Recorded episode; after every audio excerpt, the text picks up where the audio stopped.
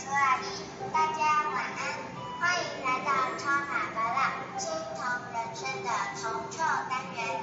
今天晚上我爸爸要分享哪些充满浓浓铜臭味的内容呢？请欣赏。大家晚安。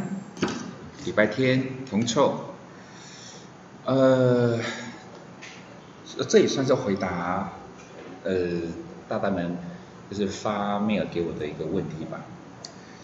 之前有当然我有人问过高端疫苗啊，有人问过航海王啊，然后有人问过护国神山。那这次我的我他们想问的是就零零五六的部分，零零五六，呃，我我必须先假设各位大概知道零零五六是什么东西吧？名称很好听嘛，就高股息指数。所以在所谓的布局的，哦，那个布局不是一天两天哦，就是所谓的长期投资的概念来讲的话，呃，零零五零、零零五六这两档个股，呃，很多人都会很喜欢。我基本上我也不觉得他们不好，不过我接收到的这个问题，然后呢，刚刚好我也在媒体上面也看到有。专家在回答类似的问题，呃，我有一点点想法想跟各位去做一个分享。其实讲白了，零零五六在最近那个股价跌的还蛮多的，然后呢，当然包括我们巴拉园的朋友啦，或者是就是可能是在市场上可能就会说，啊，那这怎么办？这怎么办？然后呢，专家专家的讲法，他他他用三个问题来回答别人的问题。这三个问题呢，他怎么回答的？反正呃，大家的投资人的担心说啊，零零五六跌很多啦，我现在账面上是亏损的，怎么办呢？专家的回答问三个，第一个，零零五六会不会下市？会不会变成壁纸？答案不会。对吧？这题我想我也可以回答啊，不会，零零五零也不会啊。相较于单一个股，这种 ETF 基本上它是不会下市的，对不对？好，第一题，零零五六会不会下市？不会。而第二题，你有没有卖掉零零五五六的压力啊？不卖掉是不是就没有钱生活了？那我想答案也是不会吧。各位，包括您在内，您想想看。你的过往的历史，甚至都你听听听清楚哦，包括你的朋友、你的亲戚，他就算有一档个股，他我就算他买在宏达电那个历史的那种四位数字的高价，好不好？他后来是不是套牢套到死了？是吗？但是你说真的，股票。或基金也好，你不卖掉你就不能过日子的这种状况是不是少之又少？这一题的问题是不是很像是说，你是不是把你的吃饭钱、生活费、孩子的教育费，你是不是把它都拿去买零零五六？所以如果它不卖掉，那你就无法过日子了。这种状况几乎不存在，对不对？所以第二题它看似个哦。看似个问题，不过对八大而言呢，这题不是问题啊。零零五那个台积电也是一样啊，台积电也是一样啊。你就算买在六百七十九块，你不卖，我现在来讲已经亏了一百块，对不对？你不卖，你也不会饿死啊。有什么股票，有什么基金，当初投资人在买的时候，是属于那一种不单单是压身家哦。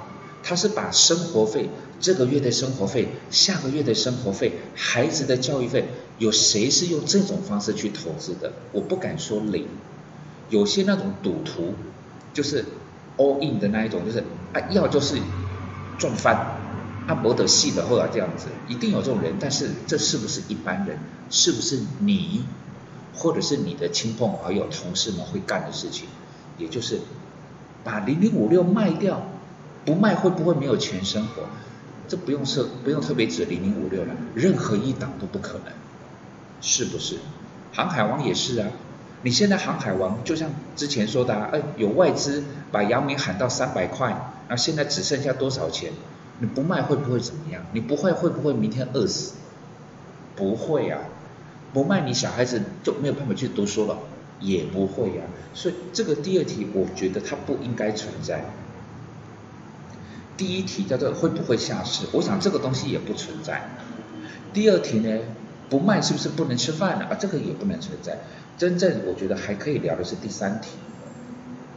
专家的回答是说啊，就算你一辈子都没有解套，譬如是说最近的零零五六的高点是三十六块，是三十六块，你就算买在三十六块，你都没有解套。但是专家说零零五六每年可以配一块多的股息，然后算一算来讲的话，大概二十几年以后，不到三十年，二十几年以后。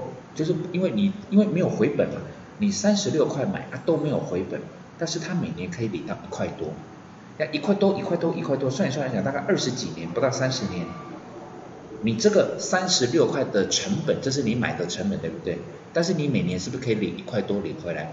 算一算大概二十几年，就可以把你这个三十六块的成本给赚回来。然后呢？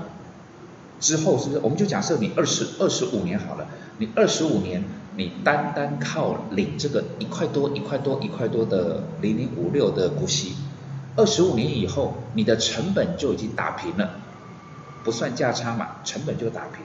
那二十五年以后，哇，你活得越久领得越多，对不对？啊，对，听起来好像哎，好像有点道理。对呀，好像跟买保险一样嘛。就等于说，我现在呢，就是我每个月领领领领领了二十五年。假设你现在是二十二十五岁，对不对？你二十五岁，然后你这样子，然后二十五年以后，就成本就回来了，就是靠股息累积的获利就可以 cover 掉你的成本。那那才五十岁呀，那五十岁以后。啊不就是我五十岁，我就算活到八十岁来讲话，我可以多领三十年呢，我感觉还蛮好的，对是啊，是啊。不过问题来了，问题来了，就是刚刚的那个假设合理吗？刚刚那个假设说，哦，零零五六啊，就反正就你不解套没有关系啊，反正你你。你他每年都可以配一块多啊，然后二十几年以后啊，就成本就回来啦，就没事啦，没事啦。各位，最近这几年，零零五六的配息不差，不算太差，不算太差。就像一八年他配了，应该是说他今年要决定要配一块六嘛，去年是配一块八。在前年是配一点四五，哎，听起来都不错，对不对？所以说啊，对呀，每年都配一块多啊，对你印象是不是大概就是在我刚刚念的这三次嘛？就是前年配一点四五，去年配一点八，今年要配一块六，哎，对呀，用一块多的方式来算，各位，如果这一句话是这十年都这样，而且是很稳定的。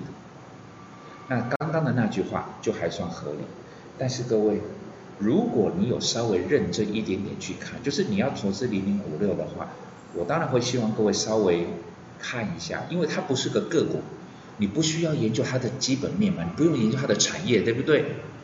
对呀，它还它连报表都没得没得研究，但是你好歹知道它一点点的过去吧。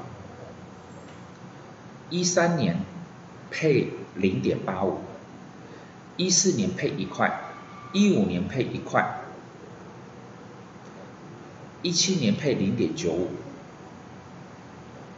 哦，对呀，是啊，在这样子的情况之下，请问你有没有把握年年都配一块多？那个一块多，甚至大家会以为是说啊，去年配一块八啦，今年配一块六，你会不由自主的大概会配一块五以上吧？这是人性，因为用最近的数字来当做未来的常态，这个很正常啊，这个跟对错没有关系，那个是心理学很容易产生的一个状况。所以很多人会不小心会以为说啊，对呀，我零零五零零五六，他比如说配个一块八一块六的，那我就给他保守一点，我抓个一块五。各位，这个一块五就保守？没有哦。所以如果说我们用三十六块钱的一个成本来去试算啊，如果你是用最近这十年的平均来算。其实最近这十年，它的所谓的现金股息不是一点六，也不是一点五，是一点二五。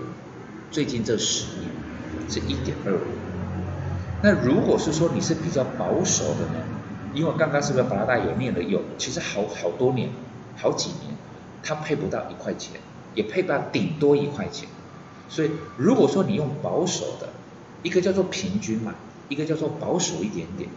保守一点点来讲话，它的它的平均的每一年的股息是配多少？零点九五。所以一般而言，大概你心里设定是一点二五，这个算是基本的平均值。如果保守一点，用零点九五，这个是我会特别希望大家去思考的，就是如果你考量到，因为这些长期投资。长期投资，如果你考虑的是好的，一直往好的地方去想，这个我不会阻止你啊。但是如果你要长期投资，你不妨考虑一下可能的最坏，也就是说，它可能没有到一点六、一点八，不过再怎么样，听清楚了吧？再怎么样都还有多少？就是你考虑到一个可能的最坏，就是。比较保守一点点，它大概也有零点九五吧，零点九五。那如果是零点九五来讲，哦，那个概念就有差喽。如果是零点九五，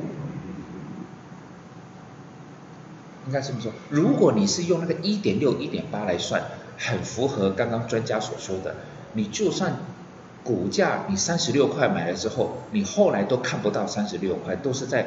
就是股价都没有回本，但是呢，你领个连一块六啊，一块八，一块六，一块八，你领个二十来年你就领回来了。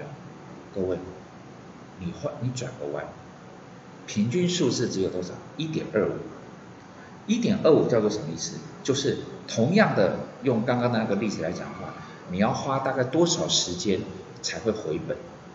二十九年，二十九年。已经快要三十年了，对不对？是啊，就是如果你是用每年一块多，所谓的多呢，你用一点二五，因为这个叫做它十年的平均值，一点二五，你用这个数字去算的话，你买零零五六，单靠股息，你要回本要等二十九年，要等二十九年。那如果以刚刚巴拉达建议各位是说，你要考虑到可能的最坏，就是说它可能没有到配一点二五哦，它可能配的不到零点二五，那怎么办？OK 好，那就是用零点九五，这个叫保守预估值嘛，就是它再怎么样是不是都还有零点九五啊？对，不至于零吧？因为它是高股息嘛，不太可能会零，对不对？好，零点九五来算的话，同样的。只靠股息，我要回本，我要花多少时间？三十八年。你以平均值一点二五来算，要二十九年。你以比较保守的概念去想，要三十八年。如果是说你用那种超乐观，你就说啊，它有配到一块八，那你就假设它每年都是一块八。如果假设你每年都是一块八来讲的话，二十年就回来了，有没有很舒服？对吧？二十年，如果你假设一块八，二十年就回本，你现在才二十五岁，你差不多四十来岁就回本了，你还可以再领四十年，你感觉有没有很嗨？哦，对，哦这样子还不错。但是当你学会，不能讲学会，当你了解有些事情呢。不是因为最坏的状况会发生，而是我们评估了叫做可能的最坏。所谓可能的最坏，不是它会下市，而是它的配息在比较保守的情况之下，它配不是配一块六，不是配一块八，也不到平均的一点二、一点三，可能只有零点九五。在这样子的情况之下，你要到三十八年才可以回本。各位思考一下，这样子你 O 不 OK？有些人还是觉得很 OK 哦，还是觉得很 OK。所以说这个 O 不 OK，不是说好像因为三十八年就是不 OK，而是你觉得怎么样？你觉得怎么样？所以只要是长期投资，大家都很习惯去考虑到可能的最坏，就是我不小心买在高价，就像我刚刚说嘛，三十六块是最近的高价，是最近的高价。不过有些有些人说他买的这三十五块钱，好像没好不也没好到哪里去，对不对？是啊，考虑一下可能的最坏，就是不小心买在高价，然后呢，它的整个的配齐的状况也在它的一个范围之内嘛。刚刚我算出来那个零点九五，也不是没有发生过，好多年都是这个样子。不要都只看乐观的那一面。看一看合理的保守那一面，你再去思考，哎，O 不 OK？如果三十八年你觉得不 OK，你可以有两种考量，对不对？有一种呢，哦，那就不要，我不买，那我不买。另外一种呢，就是你用更有效率的方法去买，对不对？譬如各位，譬如哦。如果你今天不是买在三十六块钱，因为三十六块钱对他来讲算贵的，对不对？你如果说是买在二十五块钱，如果是买在二十五块钱，即便是用那个最保守的那个零点九五的配息来讲，但是你买的成本还算低，它的所谓的回回本的年年限呢，会从三十八年一下子骤减到。二十六年就可以了，这个感觉会不会再更好一点点？是吧？所以零零五六它不是不能投资，不过不要因为它是个配息的，我们讲好股票好了，然后就保持的那种心态，就是好像没有关系，我随便买，不是哦，想一想吧。祝各位晚安。